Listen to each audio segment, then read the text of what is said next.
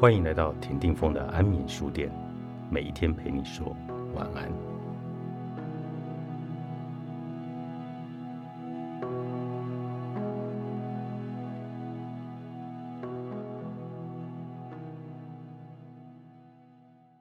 我年轻的时候做过一个非常有趣的梦，至今记忆犹新。我在一个流动的状态中，没有任何阻力的感觉。没有我相对于你，或我相对于任何事物，只有一个广大开放的感觉，动态而且富有生机，一直出现在心中的姿势过程。我认出每一个事物都在过程中移动、生长、生活。我深刻的体会到我是什么，我与感官所认知的每一件事物都可以互通，又是什么？于是我就产生这样的想法：没有一件事物如表面上看似那样。我认识到自己从前僵固坚实的认知事物不过是一个妄想。我醒来之后非常震撼，睁开眼睛，突然又回到了冻结的世界。我的感官看每件事物又重新回到固定不动，好像一切都是塑胶做的。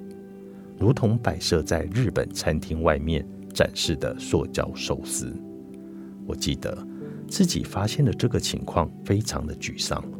我似曾体验了很多的真理，但是再也回不去了。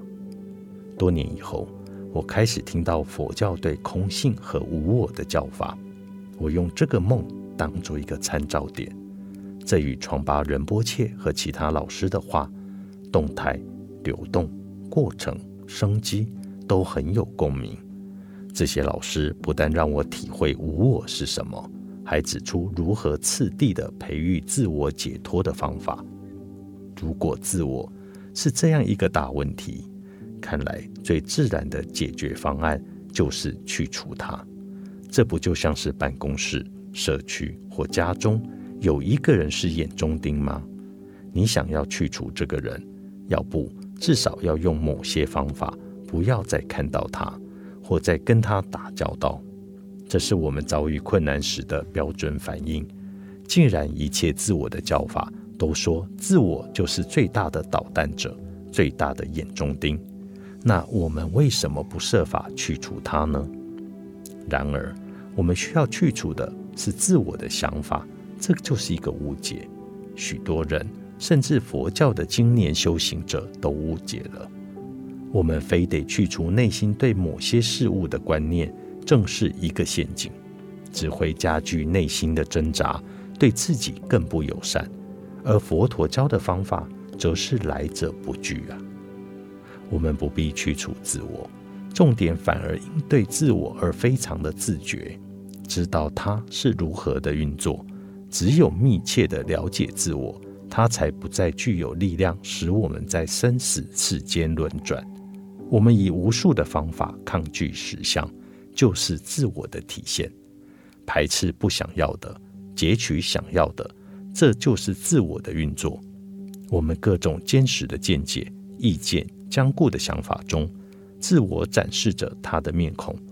我们自以为弱、强、溃不成军、明智、能干。拙劣等等状况，都是自我的展现。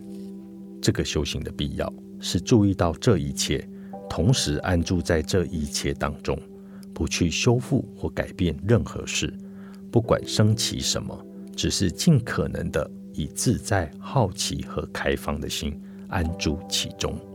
我们可以努力注意并感受内心的一切活动，仅仅注意，并不做别的。我们活出没有自我的旅程，就是去学习如何放下、放松，利用机会，边走边瞧。不要把自己归纳成什么，这是我们的道路。我们尽力运用现有的能力，日日的来努力。这就是我开始要为自己做出的努力，与陪妈求佐离婚的努力。这是一个友善的离婚，会花一点时间，但确定的是。